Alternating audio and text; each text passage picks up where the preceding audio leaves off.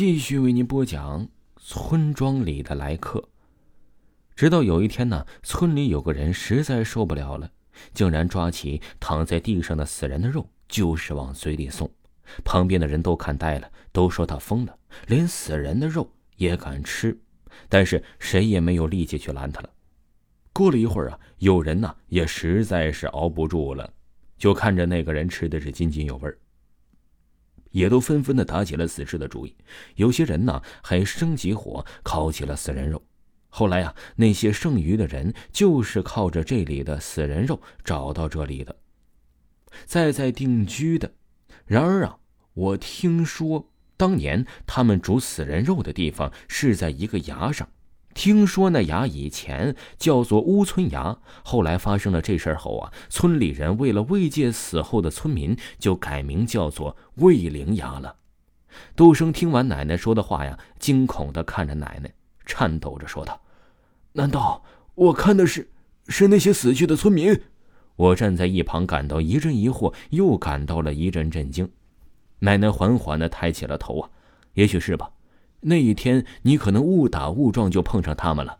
你现在还是很虚弱，一起吃点东西吧。杜生低着头不说话，似是默认了。奶奶见状，叹了一口气，就出门准备午饭去了。不一会儿啊，杜生就来到了客厅，他有点步履蹒跚，好像是没有恢复好，就像是只剩下一口气一样。我看着他这样低头，扑通一声笑了起来。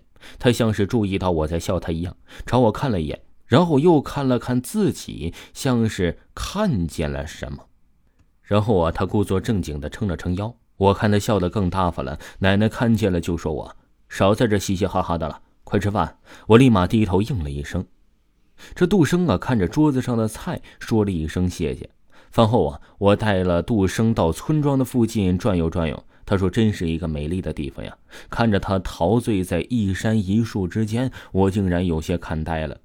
似乎他比这美景更有吸引力。不一会儿，他像是发现我在看他，我连忙收回了眼神。可就在这时，我发现杜生的身边好像是站着一个女子，皮肤白净、清秀可人，一身白裙随风飘扬。我有些疑惑，正转头准备问杜生的时候，我再转头看去的时候啊，却什么都没有了。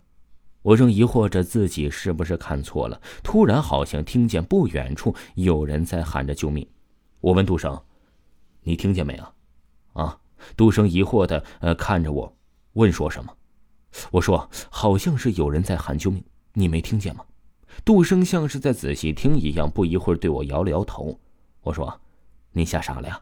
这都没听见？”杜生正要对我说着什么，我却转身循着声音的方向找去了。我寻找着那个声音呢，慢慢的走到了小树林里，但却有点不确定声音传来的方向，感觉像是前面，又感觉像是在身后一样。就那样，救命啊！救命啊！救命！断断续续的呼救着。就在我实在找不到的时候啊，我呀就准备的问了一下身边的杜生，但我连喊杜生好几声，却不见他回应。我一回头，发现杜生早已不在我们的身边，我就有点慌了。一个人在这幽灵的小树林里，我又开始慌了。我转身往回走，想回到原来的地方。当我走了一会儿，发现我竟然找不到来时的路了，我迷路了。在又一次的探寻来时的路，最后好像又回到原点的我，让我不得不说出这一结论。我惊恐地望向了四周，希望能像突然看见一条熟悉的小路。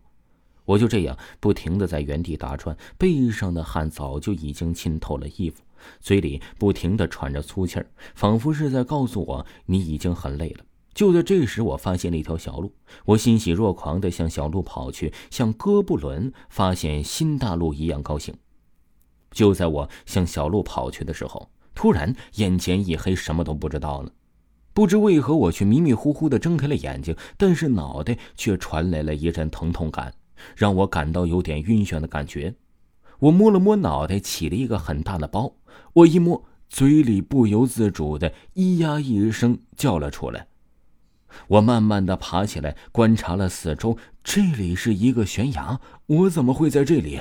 当我进一步观察时我已然确定我已经在悬崖了。我顿时想起了杜生说的话突然后背一阵发凉瞬间像是掉进了万年冰窟里一样。听众朋友本集还有下集请您继续收听。